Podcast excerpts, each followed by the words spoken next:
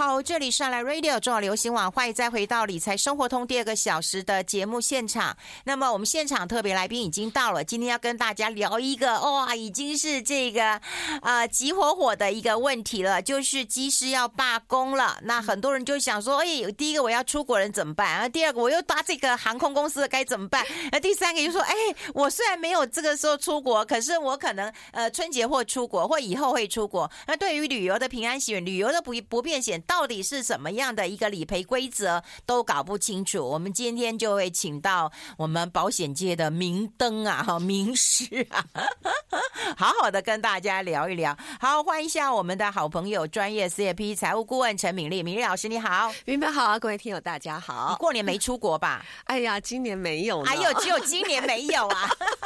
没有啦，这几年其实因为婆婆身体呃比较比较不好了，年纪大了，那会在国内玩吗？嗯会哦，我就说嘛，你怎么可能不乖乖待在家里煮饭嘛？哎呦，那是你要应该是说你老公怎么会乖乖待在家里过过节？他是一个连那个休假都要排满行程的人。哎呦，对对对，哎，你老公真的是超忙的一个人。哎，我们跟大家来谈一谈啦，也就是说，那个春节说实在是一个出国的旺季啊。对，那很多人大家现在就会很焦虑了哈，特别是呃要出国的人又。是搭这个 航空公司的哈，对，他的压力会很大，对，所以我们先跟大家讲，我们出国其实都会买一些旅游平安险，没错，嗯。嗯，旅游平安险哈，其实大家要先知道，它其实有分两大类，嗯，对，但是呢，那当然两个组合起来就冒出第三类嘛，哈，所以基本上的基本款两大类，一个是人旅游平安险，是指人身，嗯，哎，身体的身，嗯。啊，然后第二个是旅游不便险。嗯，好，所以第一类旅游，我们平常讲的旅游平安险，平安平安指的是人平安嘛，所以重点是在人的身上，所以呃，这样的旅游平安险呢，是只有就是可以透过人寿保险公司去投保的，嗯嗯，好，人寿保险公司去投保的。那它主要的主约，你知道我们平常买人寿保险不是也会有人寿保险当主约吗？嗯嗯，那旅游平安险的主契约就是我们平常讲的意外险，嗯嗯，但是事实上，全意外险又是一个小。家族哦，如果人寿保险是一个大家族，嗯、意外险就是一个小家族。对对，它的头呢，就是呃意意外的身故及失能保险，以前叫意外身故及残废保险，嗯，现在我们都把残废改成叫失能嘛，嗯。嗯，然后它的附加，你把这个想成是火车头，嗯，如果是意外身故及这个失能保险叫火车头的话，那个车厢你就可以加挂的是意外医疗险哦，跟紧急的住院医疗险，嗯，我们以前在节目中事实上有谈到说，哎，出国的时候最重要不是那个火车头，嗯，因为那个小火车头你平常照说我们就已经在。投保一整年有没有？一年一年的意外险就已经在投保了。那为什么出国还要加买旅游平安险呢？主要着重的是在那个车厢加挂的车厢，就是那个意外医疗险跟这个紧急住院。的医疗险，嗯，因为意外医疗险，我们平常在台湾，你你会买的额度都很少，嗯，可能三万块、五万块的额度，嗯，好，然后因为我们平常在台湾着重的是住院嘛，嗯，可是出国为什么又要加这个紧急住院医疗险呢？嗯，因为在国外啊，你不住院则已，一住院就超级超级贵，是几十万起跳的那种，嗯嗯。在台湾的医住院医疗险根本会不够理赔，对对对，所以出国的时候要加买旅游平安险，重点还不是主契约哦，嗯，但是你又不能不买主契约，就是意外身故险，嗯，那意外而且呢，你的意外医疗险跟住紧急的住院医疗险，一般来讲都是大绝大部分，我现在没有看到例外的，几乎都是限制说是主契约意外身故险的十分之一为限，嗯嗯，所以意思就是说，如果你的紧急住院医疗险的额度想要有五十万，嗯，那你的火车头这个意外身故险就要买五百。万。哦，对，它会有十比一这样的关系，嗯嗯，对，好，所以这个是第一个出国旅游平安险，第一个第一个家族就是旅游平安险，嗯，那第二个家族呢，第二个系列就是旅游不便险，哦，旅游不便险着重是在旅程的不方，就是旅程变变动，好，然后行程耽误，什么行李挂行李掉了，嗯，对，这一类的，就是影响你的行程，行李遗失、文件损失，什么班机。机改降，哦，被劫机，信用卡盗用，被劫机。对，你看这些是不是都是事故性的？嗯，事务性跟财产类的。所以旅游不便险呢，只能在产物公那个呃产险公司投保。嗯嗯嗯，透过产险公司投保。嗯，但是现在透过产险公司投保，它还是有延伸到前面的这个人的部分。嗯，旅平险。所以你在产险公司投保，你可以买到甚至是这种旅游的综合险，就这两个都加起来。对，难怪难怪。对，好，或者是说用旅平险当主约，然后加挂旅游不便险。嗯嗯，对，旅旅平险当火车头，然后的旅游不便险当当车厢。嗯，我用这样来形容，所以这样组合起来就三类喽。哎，那我问你啊，如果我只买旅游平安险的话，那现在这个罢工这个这个事件的话，是应该是不会赔。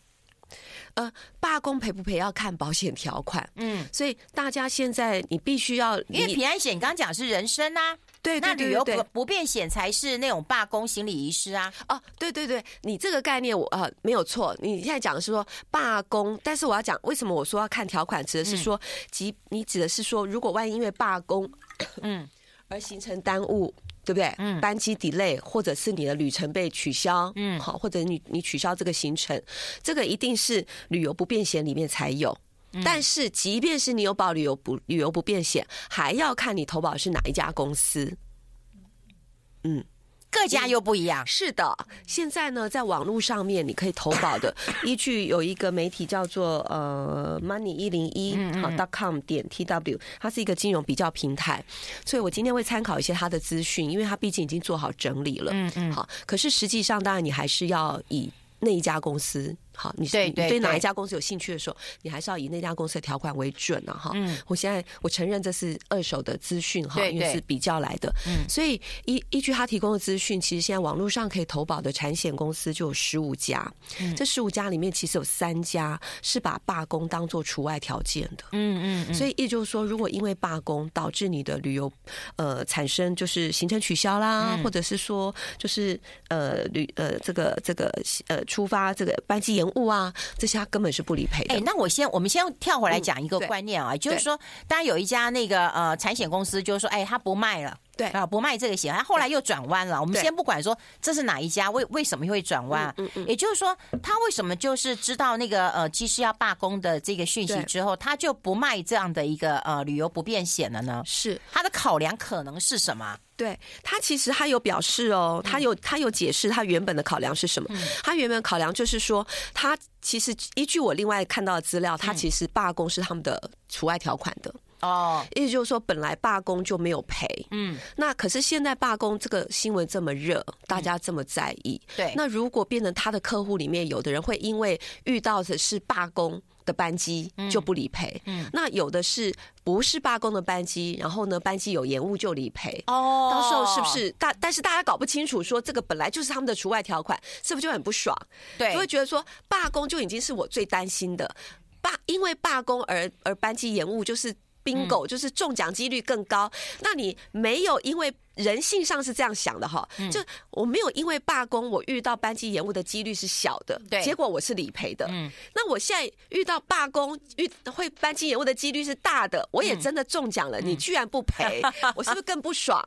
对，从人性上角度是这样嘛？对对。可是保险的原理它不是用几率高低嘛？对对对。它是在设计的时候，它就决定它这一项风险它卖不卖？嗯嗯。好，那他已经决定了，当初就决定了这项风险是他的除外条款，嗯，可是这时候是这么热、这么火的新闻，嗯，这时候不赔的时候被骂翻，嗯，所以他干脆想说，我连其他非罢工的客户会被班机延误的这种客户的单我都不卖了，嗯，我都不赚了，嗯，因为那种单他其实反而是赚钱的嘛，因为遇到班机延误的几率是小的，他他宁可不要碰。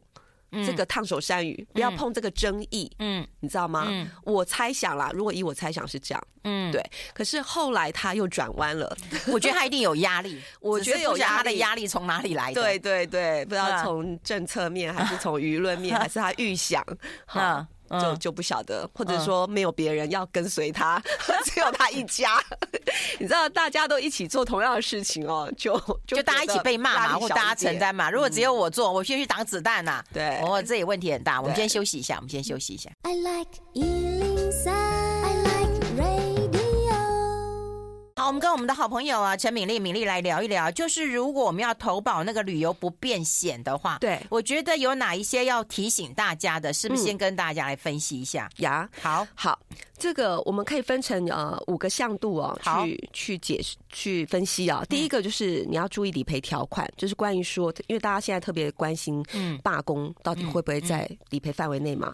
那我们刚刚讲过十五家哈，目前网络上可以投保的整理了十五家，其中呢，第一、新安、东京、泰安这三家是罢工是除外条款的。哦，所以有一些是除外条款，对对对，它也不是现在才刻意的，哦因为条款上架这早早就行之有年了嘛，它本来就列为。除外条款的，那另外十二家是还有呃把纳罢工纳为理赔条件，但是所谓的纳为理赔条件还是有分哦。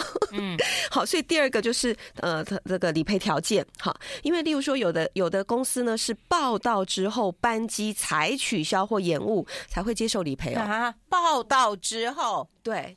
嗯，对，好，那也的确有些罢工的手法，他们不会提早通知。哦，现在政府是要求他们要提早通知嘛？对，他们就提早通知，你就有阴应了。我哪我哪有让你产生不方便？嗯，他其实就是要给那个航空公司压力嘛。对对对对，造成困扰。所以的确很多时候是临时宣布的，所以还是有机会遇得到啦。嗯嗯，但是呢，毕竟有少数的公司哦，它是可以是在你保险期间。然后前七天因为罢工导致你旅程取消就理赔的，嗯，好像美美商安达啦、旺旺友联啦，哈，呃，或者是国泰世纪产险啦，嗯，所以你看这个还是有差别。对，我觉得那个那个项目真的很重要。对，那有些呢是要就是呃，我们刚刚讲说有些是要报到嘛，那有些是出境。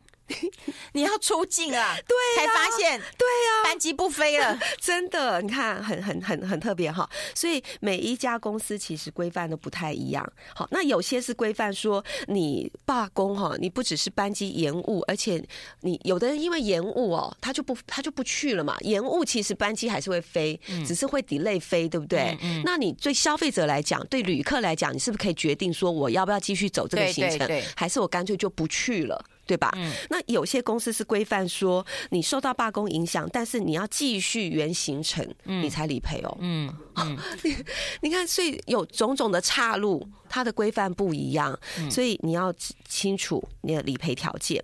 然后第二、第三个就是投保时间。好，哎，我觉得这个很重要。哎，对，嗯，投保时间就是其实投保时间跟也是理赔条件的一部分啦。对，万一我知道他们已经要罢工了，对不对？现在都公告，我赶快去投保一下。对。他可能就不接受，对，没错。嗯、那所以像长像这次是长荣航空在酝酿罢工的事件嘛，他、嗯嗯、如果没有公布，但基本上有一个共同点，嗯、如果他还没有公布日期之前，你现在是可以及早投保的，嗯，对。嗯好，你及早投保，你后来再发生，你如果除非是那种呃除外条件的公司，你保到那种除外条罢工是除外条件的，当然你什么时候投保都没差，他都不赔。对。可是如果说罢工基本上是理赔的，可是呢，他会跟你投保时间有关的话，你先投保，后来再发生罢工，这个是 OK 的。嗯。我之前有好多次的旅游都忙到哈，因为工作，然后再才然后赶着最后一最后一天呐、啊，这边收行李干嘛干嘛的。嗯。结果到到去飞在飞机场之前。钱都还忘记投保旅游平安险啊！有有的时候是在路上，你知道，然后打电话。还好我之前其实跟呃，我之前曾经服务在某一家公司嘛，我后来就是他的会员，所以电话，而且我把我家四个人都登录成会员，所以我一个人打电话就可以电话投保了。哦，对，我如果太晚的话，像我当天啊呃两三个小时之前出发，我要找业务员办，还还还来不及呢，他反而慢。对，我打电话投保，我若已经先登录了，那你好厉害！我通常其实都是到机场，对，这个我也做过。对，我就到机场，那又有一家，反正就是我以前投保过，你资料都有了，所以他就会问你说，都跟以前一样吗？我说都一样吗？哦，很快就好了。对，然后这次还可以选个小礼物。对，这是这是小确幸。嗯，对。现在你要找呃人员服务，就是服务人员、保险业务员投保，有些时候反而不见得快。对对对。啊，因为他要受理，他会有时间的限制，他一定要在你出发前多久多久，你就要跟他投保。嗯，对。不过说实在，如果你真的很在意，比方说这件事情，你罢工这件事情，你真的很在意的话，那你现在可能过年没出国，好，那你你要不要在比方说哦，这个四月份啊清明连假的时候出国，又或者是暑假过呃的时候过呃出国，那你要不要在这个时候保？只是早点保是比较好？呃，早点保，可是我有点忘记，嗯、呃，有没有限制多早？应我觉得应该没有。对对对，可是那你你太早保，你的你的限制或者说你的风险就是万一你自己变更行程，这当然是你自己要考虑的啦。对对对，好。那刚才呢，关于理理赔条件还有一点，我觉得要很重要，要跟大家讲。我们刚刚讲说，即便是罢工的事件会理赔，可是每一家给的条件不太一样。例如说，最明显的就是说，班机延误到底几小时以上会符合理赔条件。哇，这个每家不一样哎、欸，对呀、啊，大概但基本上大概最最短最短是两小时，嗯，就是有些公司呢，班机延像星光产险条这个这个部分条件最好，延误两小时就理赔，但有些公司是要延误三小时。好，以上什么明台啦、国国泰世纪啊，三小时以上才会赔，最多最多最普遍的是延误四小时以上。嗯，所以你可以当做说延误四小时是基本款，但有些公司把它放宽一点，条件给更好一点。嗯，对，好，大部分公司是延误四小时以上才理赔哦。哦，嗯，所以这这其实国外常碰到，但我们国内真的不常碰到。对，就是国人出国真的不常碰到。我们先休息一下，待会分享更多。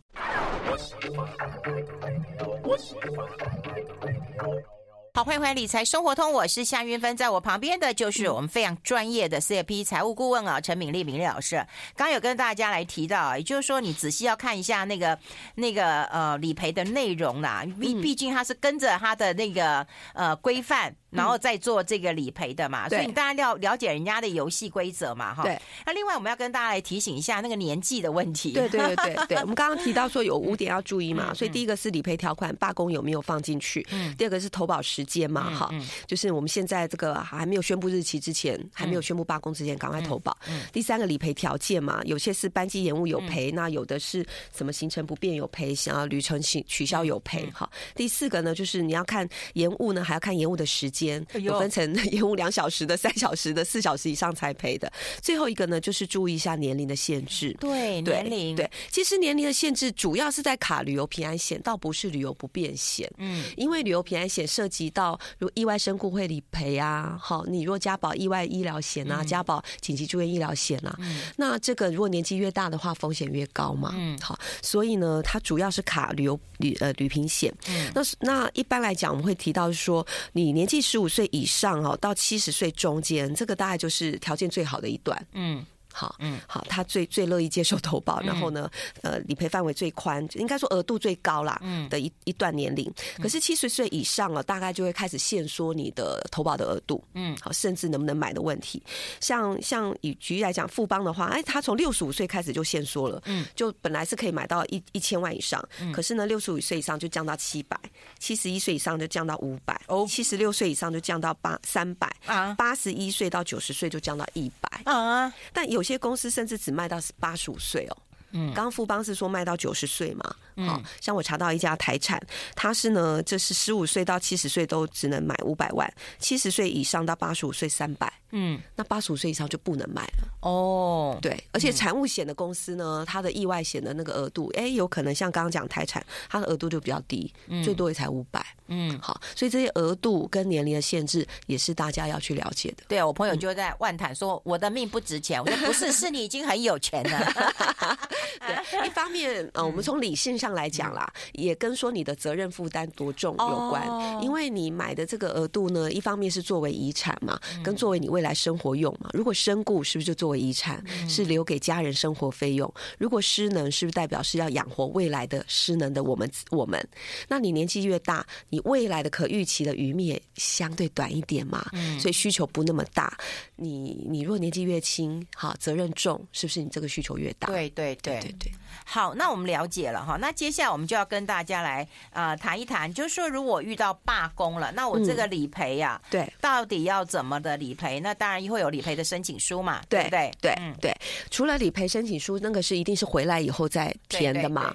你实际上当下最重要的是你的搭机证明跟延误期间的证明。哦，我觉得延误还有就是说你行李这个毁损有没有？嗯，这一类的东西都要在当下。你记得一定要拿单据，嗯嗯，拿凭证收好，嗯，对，好，哎，有一次我女儿出国，她很幸运，她的那个那个行李箱，嗯，摔到扣掉哦，坏掉，嗯，坏。掉，对对，根本就是打开没有，就是没有办法合好，嗯，合合密封有没有？嗯，然后呢，立刻去排队哦，结果是幸运的，头两个可以换到。代替性的航空公司，那个航空公司提供的哦，嗯，就给你一个，我们不能说是全新呐，不知道是新的旧的，但 anyway 就是可用，还还 OK 可以用的。哦、第三号就没了。啊，因为那现场只有两个多的，得快一点，对，动作得快一点，所以那时候我们就后来也没有办什么理赔。哦哦，对。对，但是如果说你的心理毁损啊，哈，或者是说心理遗失啊，或者是说什么班机改降、班机延误啊，嗯、你一定要在当当场在他们的柜台取得一些辅助的证明，嗯、这个要带回来。嗯，对，好，就班机延误的证明，还有你自己原本的机票搭机证明，因为有的人可上了上了飞机，下了飞机回到家，这个就当垃圾丢了。嗯，对，把它先留着。嗯，对。好，因为你可能还没有拿到行李，你还不知道你的行李可不可以顺利拿到嘞，对不对？嗯嗯嗯、平安回家要丢再丢这些凭证，嗯、所以三个凭证，好，现场如果万一遇到班机延误。好，或者是这个行李毁损，你回来要办理赔的一些的证明。第二个是你自己的搭机证明，或者是对，就是机票嘛，嗯、或者是任何的买机票的证明。嗯、第三个是回来跟保险公司申请的，或者是索取的理赔申请书。大概就这三个文件。哦，好，哎，那那我们接下来帮大家来呃整理一下，也就是说，大家现在出国的人越来越多了哈，对大家出去玩解封了嘛哈，疫情过后了。对，对那每一个人其实担新的点都不一样。说实在的啦，嗯、我自己出国，我大概就是只有旅游平安险。嗯，我大概不便险，其实我很少买耶。嗯，但有一次我对对，我真的是很少买，因为有一次我其实在，在呃加拿大，我在转机的时候，哇，整个 delay 啊，大 delay，而且他就是给你关了那个门，你根本没办法走，你去吵架也没有用，对，你就只能够在那个机场睡觉。然后后来你要写信去去去去去骂他。然后他就会告诉你说，他会折什么一百块美金给你，就这样子。对，但是希望你们下次还在支持加拿大什么航空公司。那你后来没再去订，你这一百块也没用到了。对，所以我就觉得说，那万一发生这样的事情，那航空公司其实他也会有一些措施啊。但那家做的很烂呐。对对对。那我的意思就是说，我其实是没有。没有没有投保旅游不便险，其实旅游不便险大部分的额额度哦，其实也是定额的。嗯，讲实在话，我们到当地如果真的旅就是被被 delay，然后没有办法回来，晚了一两天，有时候你那个住院在国外，说不定一个晚上就上万块台币也不一定。住院。不是住院啊，住住饭店。哎呦哎呦，吓死我了！哎呦，讲习惯那个人生的问题有没有？选择就是住院。哦哦，好，住住饭店。对对，你就被迫要去住饭店。对，好。那可是其实我们这个在旅游片那个不便险里面，有些呢，它其实也未必有理赔。嗯，这种呃，就是住订房，对你被迫因为旅游不便而订房，所以有些有，一些没有哦。那有些是定额的，额度就是三千块、五千块、六千块。嗯，对，嗯，就不无。小补，但其实不是最大的问题。嗯、我觉得相对来讲，相对来讲，还是万一万一你真的紧急住院、紧急看医生，嗯、好受伤看医生。有的人不是去滑雪吗？嗯、啊，对，滑雪受伤的几率也很也蛮蛮高，大对对对。嗯，好，那你你只要是不要说是住院了，其实门诊我们在台湾是那种几百块的概念，对不对？看门诊几百块，顶多自费一千块的概念。在国外，你即便是即便是门诊，它是几万块的。概念，嗯那你住院在台湾是可能几万块开始的概念，在国外是几十万起跳的概念。对，对，对，所以相对来讲，旅游普平安险、人身保险这这个部分还是最重要，人命最值钱嘛。你也是这样认为？我也是这样认为。对，这个很重要。我们先休息一下，好吧？I like 好，我们持续跟我们的好朋友啊，这个陈敏丽敏丽老师来谈一谈，因为我们还是有很多人很关心的，就是旅游不便险啊。只是我们刚用自身的经验跟大家分享，旅游平安险先优先考虑啊。对，要不然就买个综合险啦。对，里面可能也有不便险。没错，没错。然后再再倒回来讲，那个旅游不便险里面，我们刚刚讲到有一些是定额的嘛，但是有少数的公司的确是有提呃提供限额。限额，限额就是说，有点像我们之前讲到住院医疗险，不是有分成定额型的、定额型的手术险，好，然后或者日额型的这个住院医疗险，日额也还是一个定额的概念嘛，哈，然后但是也有实支实付型的医疗险，对不对？那当你是实支实付型的时候，就会给一个额度，嗯，额度是高的，那你有用到，你有可能用到比较多，没用到你就也不会赚钱。那像这种旅游不便险，定额型的概念就是有用到。你说不定不够用。但没用，没没花到钱，但是他一定赔给你，你说不定多赚钱哦。这叫定额型，对，定额型就是说，你只要发生这个旅游、嗯、呃班机延误，就赔你个五千块。嗯，可是班机延误，你其实你自己没有多花钱嘛，嗯、你只是行程晚出发嘛，对不对？但你可以得到一个五千块的理赔，嗯，这就所俗称的赚到嘛，哦、因为因为高过于你缴的保费嘛，对对。但有可能因为你这个旅旅程被耽误，你甚至呃要回台。台湾回不来，有没有？回程的时候遇到罢工，你被迫在国外多住一个晚上，才搭隔天的班机回来，你是不是还要花旅馆的费用？这个时候他定额型的，他还是赔你五千嘛？你可能贴补不够你自己的旅游费用，但是有的保有的旅游不便险是给你限额，所以你在这个五万块里面，你可以提提出你的这个住呃呃饭店的单据，可以来申请实支实付。嗯，所以这也是你在理赔条件上面可以注意的，如果你在乎，如果你是呃出国，你回来，你你会担心有这种被耽误一天行程，然后住饭店的，那你可以挑选这种好是实支实付型的。嗯，好，好，那这个旅游不便险，我觉得告一个段落。我们刚刚在拉回来说，其实人命最值钱。嗯，所以我觉得整个旅游平安险的 package 里面，其实关于旅游平安险这一块，就是人身意外险搭这个意外医疗险搭紧急住院。嗯的这个医疗险，这个是比较重要的。如果在更早年的话，我会说你还要去注意，就是有没有这个 SOS，就是海外急难救助，对的服务。这个现在各家都有啦，各家都有。当初最早的时候是随第一家外商公司有没有安安泰人寿进来的时候，他就是把这个服务做到一个天花板。嗯，后来大家就跟进，因为这个其实上在我过去还真的有。呃，两个客户，其中一个是我的亲亲人，对，嗯，我的亲表弟，嗯，啊，一个是我妈妈的好朋友，他们都用到过这种海外急难救助。那是在国外发生状况，在发国外发生状况，而且这两个案例是比较比较严重的，其实他们都、嗯、都都意外身故了。一个开车，呃，在这个国家公园开车，嗯、然后就摔到湖里面，嗯。嗯，呃。这个从从那里急救是搭直升机哦，嗯，把他救出来以后是搭直升机送到医院，嗯，然后这一段就是用到海外急难救助，哦，然后我妈妈的好朋友在南南非，嗯，巨树那个因为巨树要家里的树要整理，因为树都长到已经都伸到呃不呃呃窗户里面来了，哦，对，可是工人罢工，哦哦，黑人工人罢工，你看又是罢工因素，罢工，他们就不等了，干脆自己去锯，你知道锯树锯锯锯到快要断，差那么一点点的时候，你去扯它，因为剩下一点点，只剩下皮的时候很不好锯嘛，就他们就去扯，一扯就摔下来。哇，嗯嗯，所以那个案例里面呢，是动用到就是把他的骨灰送回来。哦，对对，在国外出事，所以这个都是海外急难救助附加的，你不需要多花钱，现在都含在。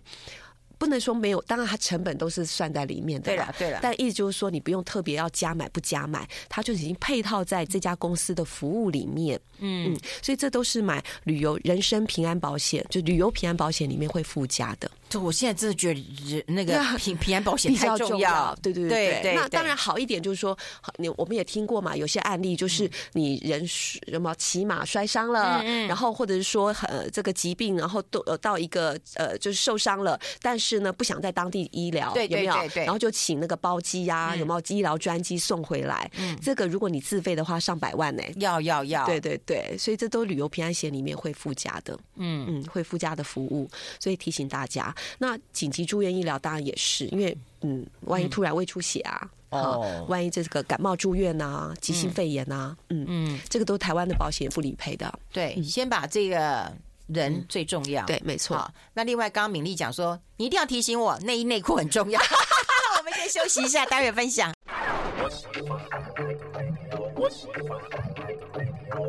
好，我们持续跟我们的好朋友啊，这个陈敏丽敏丽老师来谈一谈哈。刚刚你忽然讲说，哎，我要提醒大家，当然我们觉得人生这个性命最最安全，健康最重要了哈，安全平安。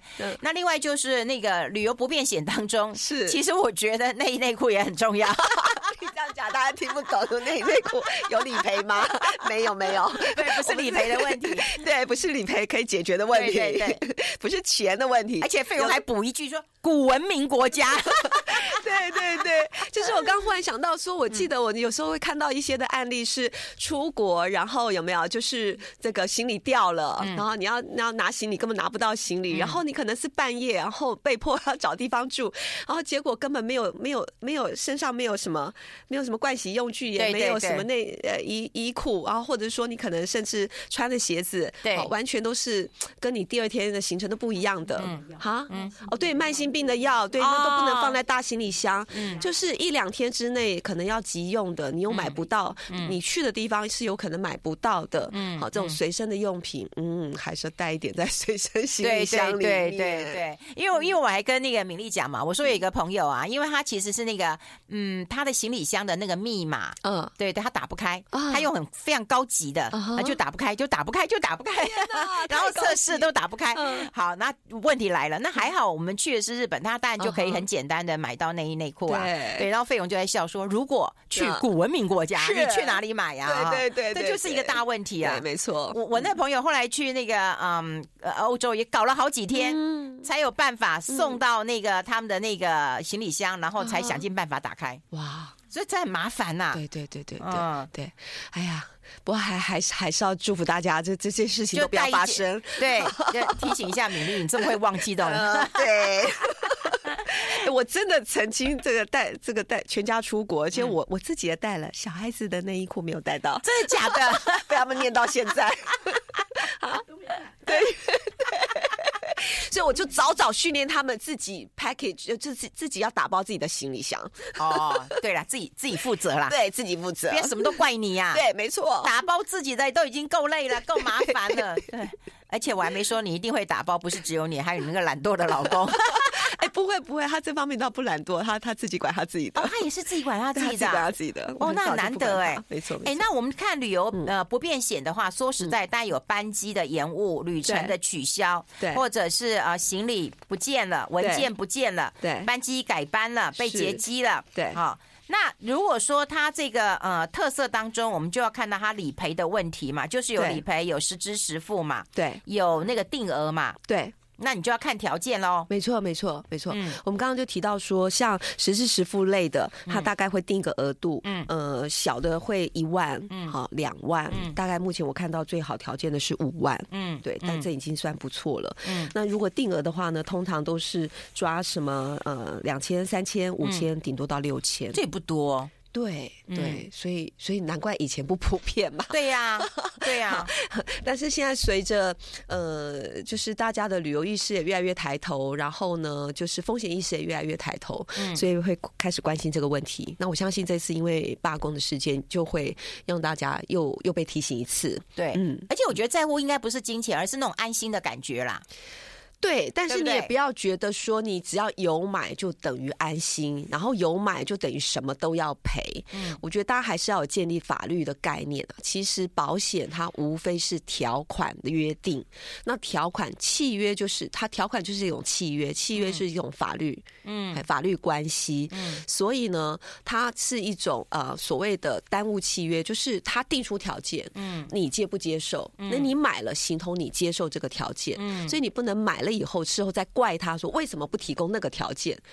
他当初就没有提供，你可以决定不买的啊，对不对？嗯、所以这是我们我们这一方，我们消费者这一方，我们有责任去呃评估一下我自己最在意的风险，我最想要移转的风险是什么？那么，所以我买的保险有没有这项条件？好，所以你不清楚的话，你可以找，因为每家公司不一样，你自己要去设备十家也不容易嘛。所以第一个可以先用这样媒体帮我们整理的资料，先初步先建立一些观念，建立一些概念。但是你还是得打电话去确定一下，或看一下他们的内容。对对对对，那你可以挑选你自己认为比较有兴趣的公司去投保，那或者是找保险经纪人，因为他们保险经纪人他可以提供多家，他销售代理多家的保保险嘛。嗯，所以从可以跟保险经纪人或者是呃在保险公司呃经纪人公司服务的这种财务顾问呃顾问型的呃这种业务员来去跟他讨论你的需求，然后去挑选相对适合你的。嗯嗯，所以还是要提醒大家啊，你就是你要看一下，你你买了买安心没有错，可是那个保险的条款、对。内容规定限制，你还是得了解一下。对对对，然后就是要能够接受说没有十全十美的，嗯，所以风险移转可能只能移转你部分的风险。好，所以终归为什么刚刚讨论说 自己的呃这个随身的衣裤啊，或者是你在意的好钱包啦、药物啊，你自己还是要带着，因为有些东西不是花钱可以买得到的。对对对，真正的不方便，并不是说啊，我今天赔你了一万两万了，对，可是我的当下呢，对对，或者是因为你延延误行程回来，然后你台湾的工作被耽误了，或者是因为生病滞留在国外，对不对？那个是赚钱的能力被影响了，这些影响才是大的。嗯，所以回归到自己随身的行李带好，然后呢，旅游平安险、人身保险的这个部分做好规划。了解了解，好，今天非常谢谢我们敏丽老师到我们的节目现场，跟大家还是要祝福大家旅。旅游平安，哎，旅游平安，旅游平安，新年快乐，新年快乐，拜拜。